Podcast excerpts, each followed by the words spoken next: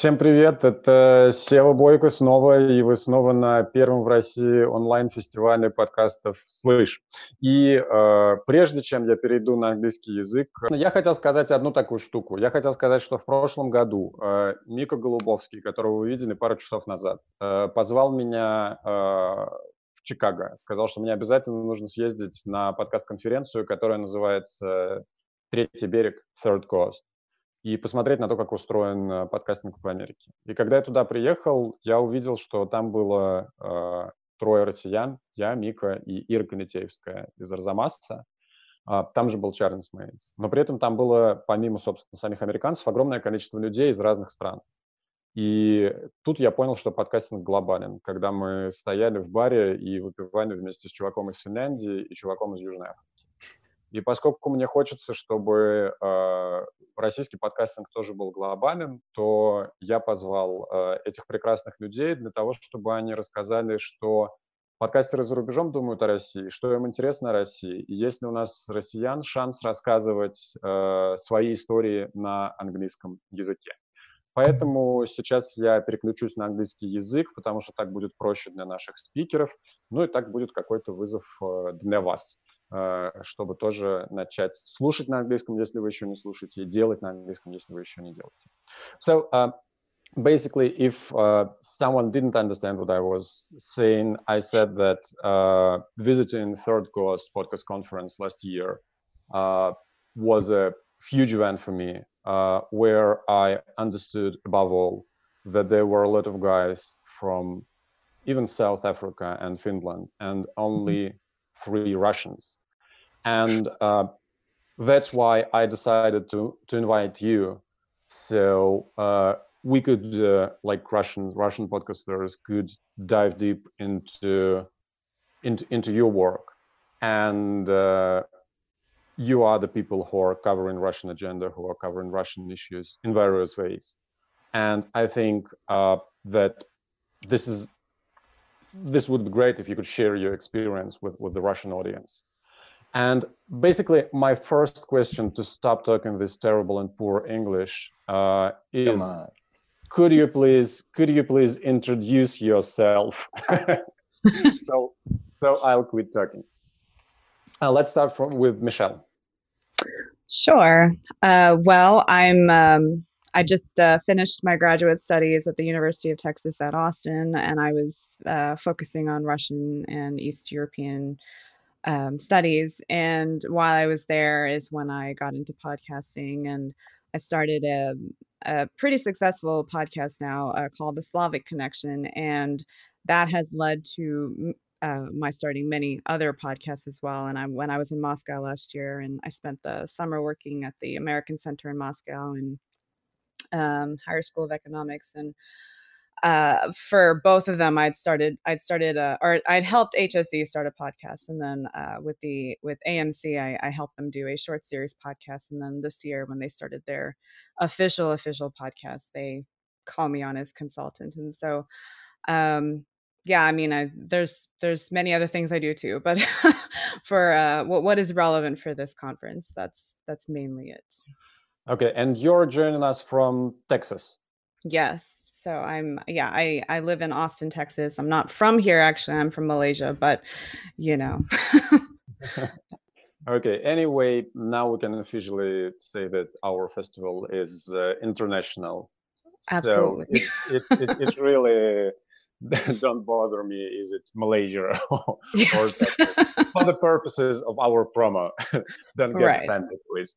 Okay uh, so uh, let's switch to charles. Charles as far yeah. as you, i understand uh, you're not in uh, texas or chicago or whatever other geographical point in the united states. Yeah yeah i'm in moscow. I work here as a journalist. Um, so so my work i guess is um, I'm a radio producer, a journalist based in Moscow. I, I, guess for my journalistic work, it's primarily working for public media in the US. So for people who know, uh, there'd be like National Public mm-hmm. Radio, NPR, uh, Public Radio Exchange, uh, Public Radio International.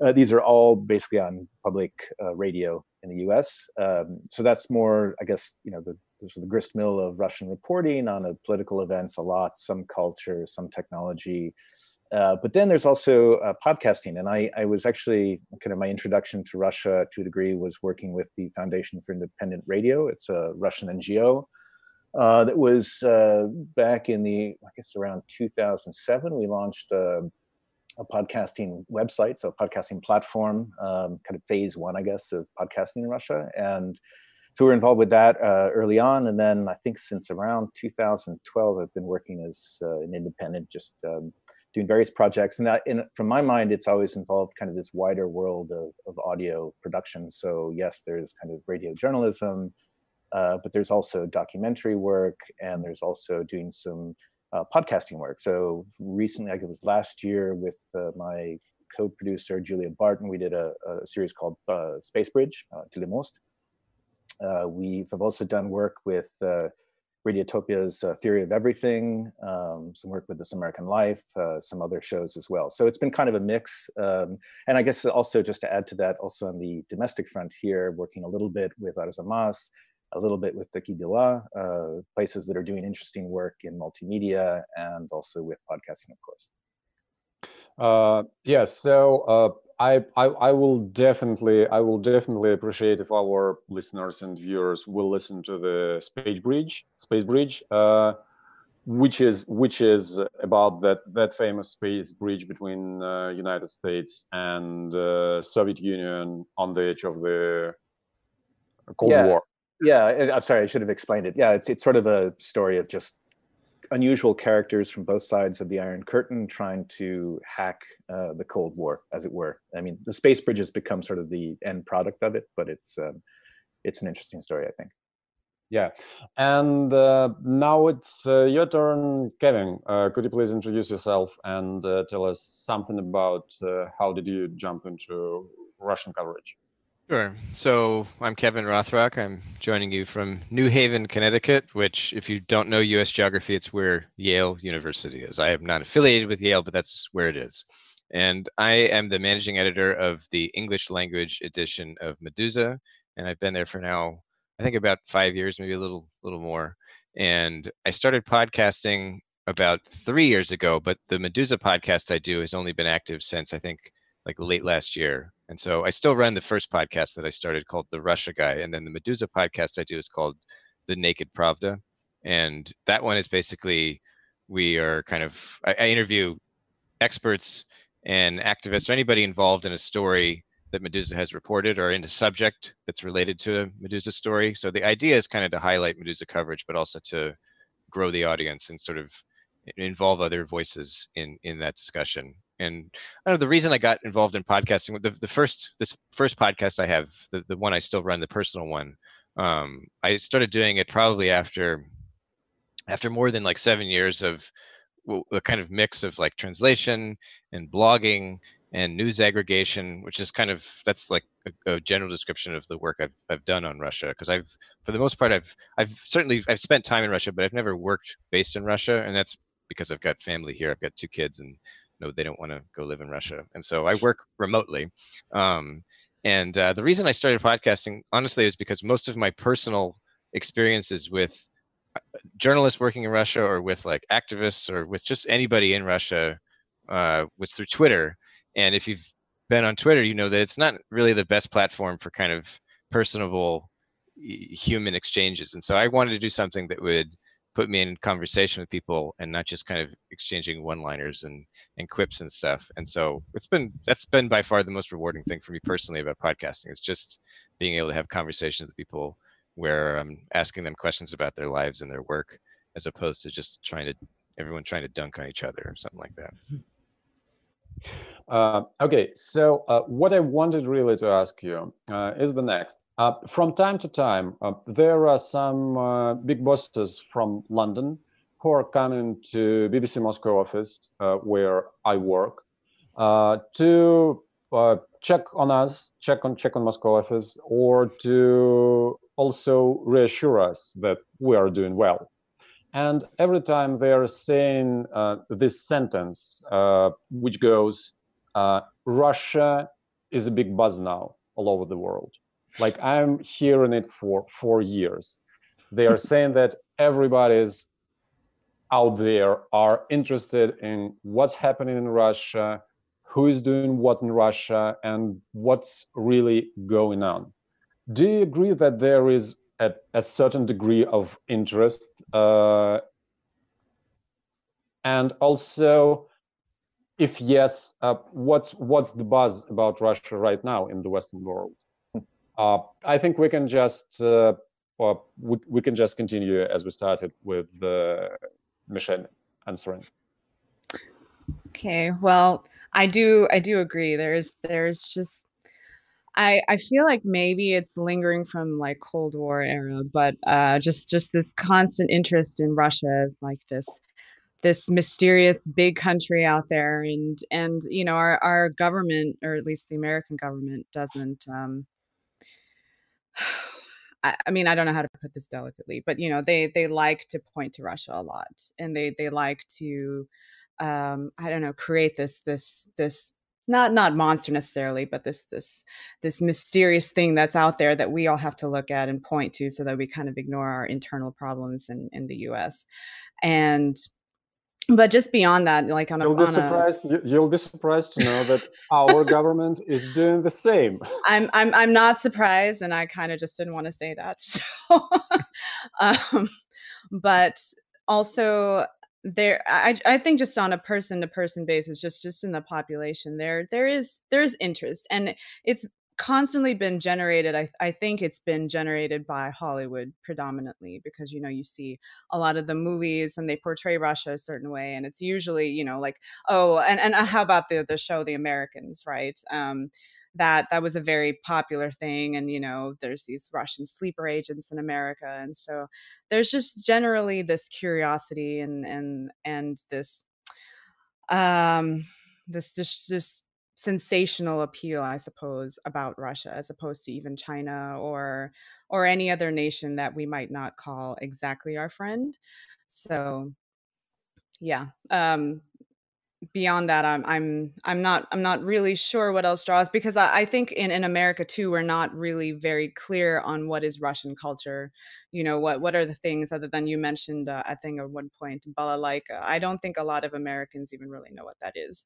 And then you know i mean they see the russian dolls things like that but they don't really know specifically what russian culture is. And so they they kind of get everything they know about russia from hollywood from from movies and then from the government of course what what our government is saying.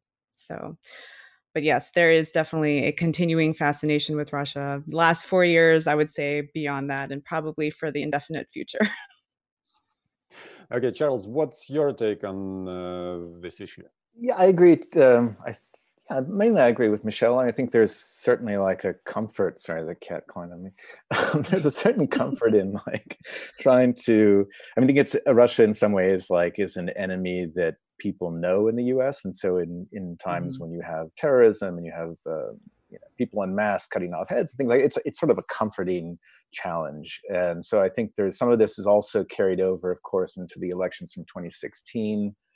Mm-hmm. Um, and just a fascination that that I think Russia has fed with Vladimir Putin. I mean, it's part of this this cult of personality aspect is somewhat exported um, internationally, um, probably more successfully in some ways internationally than I think at home. And um, so I think this is part of it. And even just in the coverage that I do, and I don't know if Kevin will agree with this, um, you know, it feels like, you know, it feels like sometimes it's very hard to do stories about Russia that don't have VP um, somewhere there, you know, Putin in there at some point. It's just like every, even everything that's happening, whether it's a culture story, whether it's science, whether it's always seems to be this kind of pushing it up against the government, against Vladimir Putin, against um, certain lines of thinking. So I think all this plays a role. Um, but to get to your main question, yeah, I mean, it's true that there is an interest in Russia, which is, I guess, encouraging for all three of us who work in this field in some degree. I mean, it's it's encouraging to me that people want to hear stories I think the challenge is trying to get stories that go beyond um, what maybe would be the obvious choice. Yeah. Uh, Kevin? I don't think so. I don't. I don't think there's really much new interest in Russia. Actually, I think like what you're seeing is kind of like a partisan reaction in the United States. Because if we're talking specifically about the United, the United States, I can't really speak to audiences outside the U.S. But in the U.S., people want to hear about Russia only insofar as it kind of plays into whether or not you know Trump is an asset or whether or not they hack the election or they're going to hack the next one. But it's not a genuine interest in anything Russian.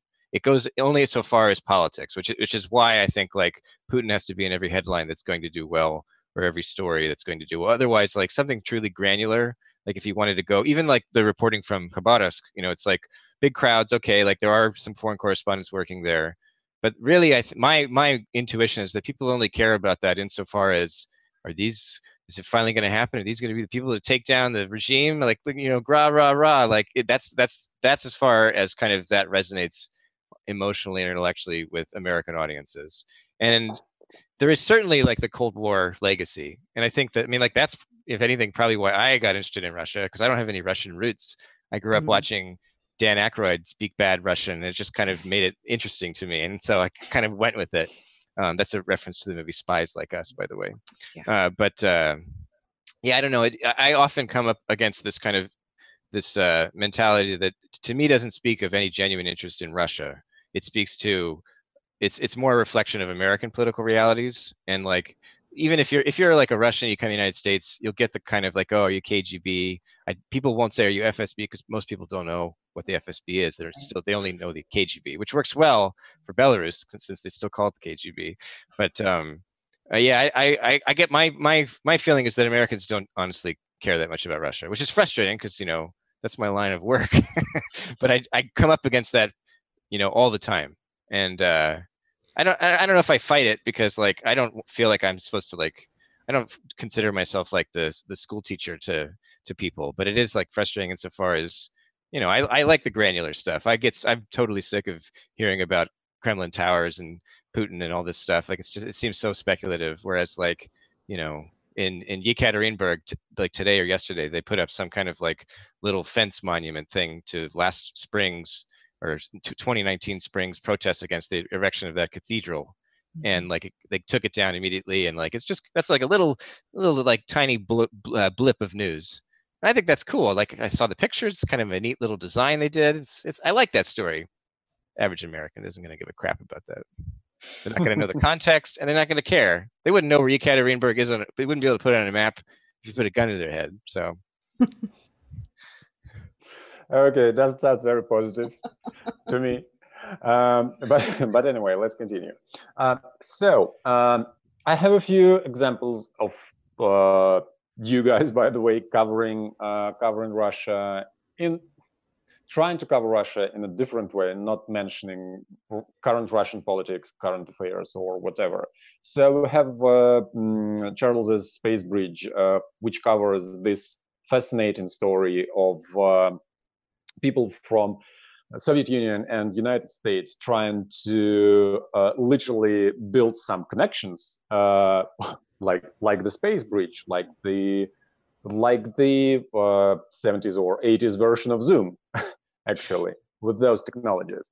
And also, uh, we have this beautiful uh, podcast called um, uh, Wind of Change, which also covers this Cold War story, but which uh, actually is less connected to the Cold War story in its Russian part. So there are no KGB agents all over the mm-hmm. podcast. Uh, do you think that there are opportunities uh, to cover at least stories which are not connected with current affairs, but connected, for example, with with with Russian history or whatever in podcasts? Let's keep going in, in the previous order. I think. Okay. uh, absolutely. I think so because, you know, I, the reason I got into podcasting was because of its ability to tell stories so well.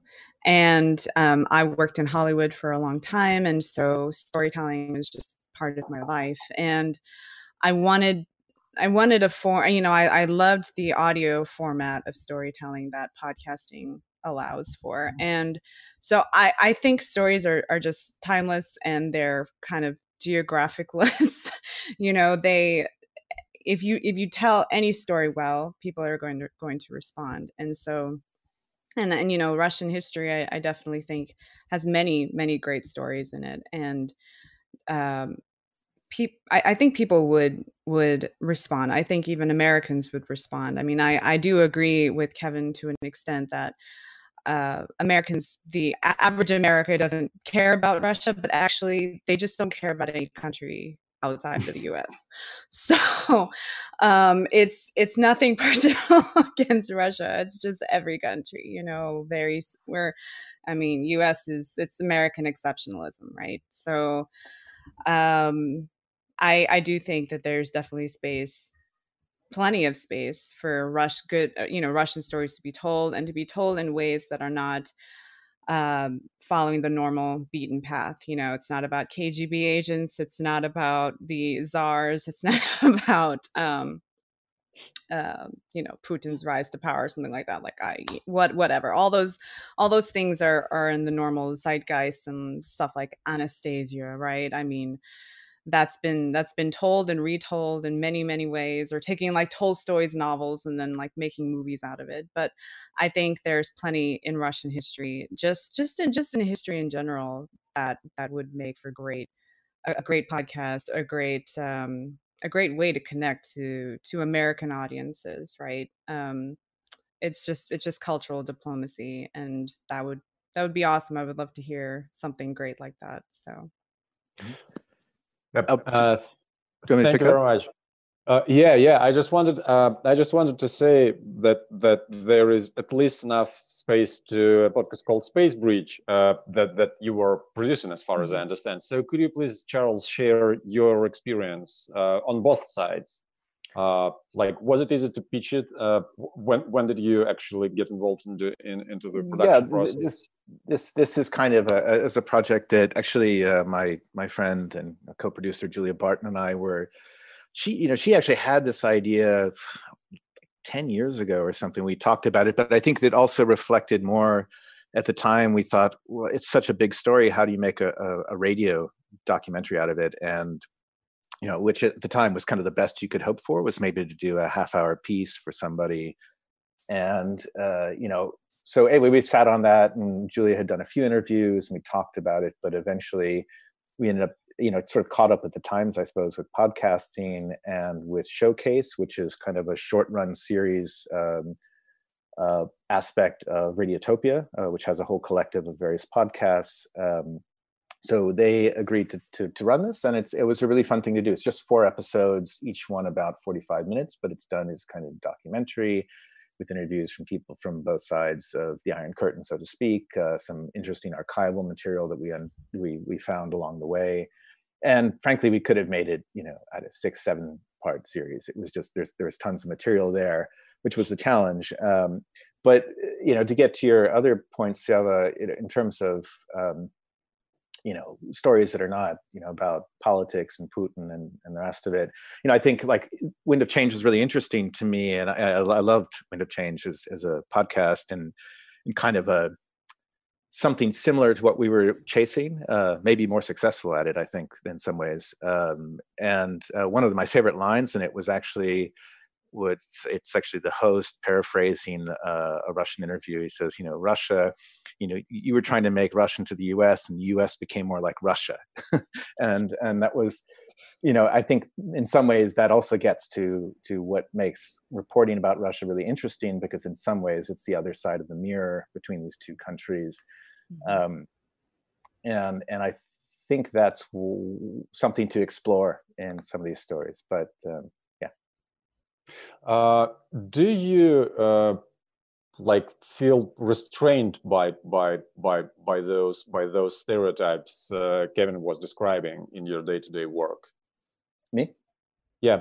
Um, no, uh, I don't think so at all. In fact, I think I mean I, I think Kevin's right to a degree that it's a hard sell to the public on international news, which is just a general problem in in the U.S. right now, uh, Russia mm-hmm. included. Um, in some ways, Russia, I think, has an advantage because of this kind of Putin boogeyman hook and this infatuation with the Trump Putin bromance. But of course, it's so much larger than that, and you can take that and pivot off it and do sorts of interesting stories. So uh, I, I, find, in fact, it's the opposite.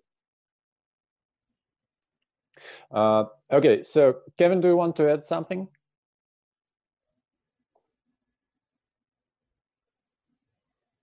Are you there? Unmute. Sorry, can you hear me now? Yep. Sorry about that. Yeah. Um, so I just, I was, I, I, I, there are a lot of Russia focused podcasts right now that are not recorded or done in Russia. And so if you are in Russia, if you're like Charles, you have like a huge advantage that you should be taking advantage. I mean, you, you, you take advantage of this, Charles. And so if you're like a someone, if you're someone in Russia and you're like thinking, oh, should I do a podcast in English for, you know, the international audience or something like that, I would say you're in a good spot to do that because one thing most of the Russia podcasts out there don't do is they don't have i mean covid might make this difficult right now but they don't have people kind of on the ground going and doing kind of in-person things. Like there's so many events happening where it would be it's just it's, it's a lot more engaging listening to have as versus you know something recorded virtually like this conversation versus like somebody with like a mic in their hand and there's like crowd noise and somebody's talking because they're in the middle of something and that like you get like more atmospheric kind of uh color and it's just that's good listening and there's not a lot of that done on Russia and English right now. And so if, if you're in Russia and you have a command of English and you know people to speak to who either speak English or you have the capability to, to dub them, which I know is very time consuming, but if you're able to do that, then you can do something I think that would really stand out in the field. The, but the caveat that I would repeat is that don't expect a wide audience that's built in for that because it's not like Americans are clamoring for some great Russia story, which isn't to say that if you do a great Russia story, they're not going to respond you know people if you if you make a good story about i don't know like dogs and cats in like cambodia like if it's good people will listen it might be hard to get it out there but like just don't anticipate that there's going to be a, a built-in audience waiting for that whereas if you do a great podcast about how to style your hair maybe there's a great built-in audience for that because americans do like to know how to style their hair or something you know like just something like that like i guess okay, that's yeah, the, yeah, yeah. Okay, I understand. So if you are as talented as talented as uh, Joshua Oppenheimer, you can travel to whatever corner of uh, Southeast Asia and like uh, shot a beautiful documentary, which will become classics like the the, the next second it was published. Maybe sure. what was uh, I've I've just forgotten the name of his documentaries about I think Cambodian genocide genocide yeah. or or or whatever yeah that that became like instant classics just ju- ju- just after they were published so uh, another question that uh, i wanted uh, to ask you basically kevin uh, started answering it uh, what are other opportunities for russians to make podcasts in english maybe you michelle and charles have other ideas than grabbing the mic and taking a flight to Yekaterinburg to record some guys near the pond where the uh, cathedral was meant to be. Yeah, um, if, I, you know, I actually think that Kevin put his finger on it. With the, the point is that even with COVID right now, it's so difficult to travel around that there are you know tons of opportunities. People would love to get sounds and a sense of places that um, that we don't have access to. I mean, I've spent last three months on Skype and on Zoom calls, and you know, I might as well be in Connecticut. in some ways, it's like really, it's like it's not or Austin. You know, it's not that different. Are you jealous? Um, well, I mean, I don't know. I'm sure it's nice, you know. But um, it's, no, I, it's, but I, it's fine, but don't be jealous. okay, I'll take your word for it. No, but I mean, I really, it's it, it's some ways it's been a strange. It's just such a strange time for everybody. So you can see the cat again, um, and uh, this is. Gosha, just introduce him. This is Gosha. Gosha. Gosha. Aww. Yeah. Okay. Um, so uh, but yeah so so right now it's just this like strange time where you can't you can't get around and and you have to kind of find ways to to tell stories but i don't know i just i really think that um that it, it's it's um, there are opportunities for russians to do work even if they don't speak english um, by collaborating with people and um, you know it's easier for me to send someone out with a microphone in khabarovsk central square um, to do recordings and and have them tell stories about what it's like and you can, there, there are ways to do this. And and also i think that in some ways there's just a lot of these kind of shared stories that that are i mean they're russia stories but they're global stories. And so you have um, i mean climate change is a tough one to do for everybody i think in whatever form but you know it's really fascinating what's happening in the arctic right now and russia has more of it than anybody else uh, where they have big cities up there. So I think that's like a great example. Um, and there are some podcasts that are doing that here that are trying to tackle climate change, the story. So they're doing it in Russian, and I think it's really encouraging to see a lot of the Russian podcasts that are coming out right now. Um, but I think there's plenty of room for crossover into English if people are looking for it. Um, so one example that comes to mind right now, actually, the Russian embassy in DC started a podcast. Uh, they they have their their own official podcast that they've had running since the end of 2017. So right when the Russia investigation started getting hot and everything, and so they they launched a podcast, and the the new ambassador uh, Russian ambassador to the U.S. had had started it, and this was covered in Politico and The Economist and Washington Post and everything. And I remember not knowing about it at all until sometime last summer when I was conducting an intensive uh, search. But so this podcast though was interesting because well for one it covered it it only presented Russian perspective on news and events in Russia and and then it did it in English, right?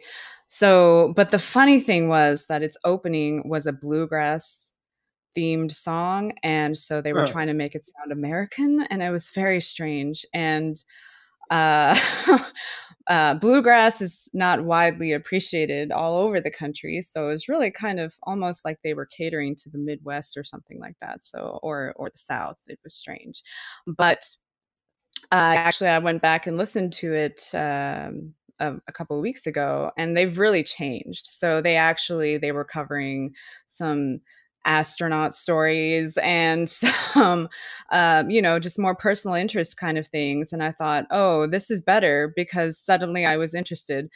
Before that when i was listening to them it was like putin did this and putin did that and you know putin is the greatest and i was just like you know i i don't i'm not interested and i know no one no one else really would have been at least in my in, in my circle of acquaintances but making that switch from this bluegrass themed and we're all we're only going to be talking about everything that Putin has done this week to talking more about the culture and more about the society and more about um, you know things that Americans and Russians share in common like you know the space bridge thing that that's that's brilliant right? And and we have shared space for so long now. So those kind of things like finding the commonalities that that kind of bring us together because there is actually way more just just like charles put it really well earlier like we're kind of on the other side of the mirror and just just finding those those things that are just like reflections of ourselves or mm-hmm. you know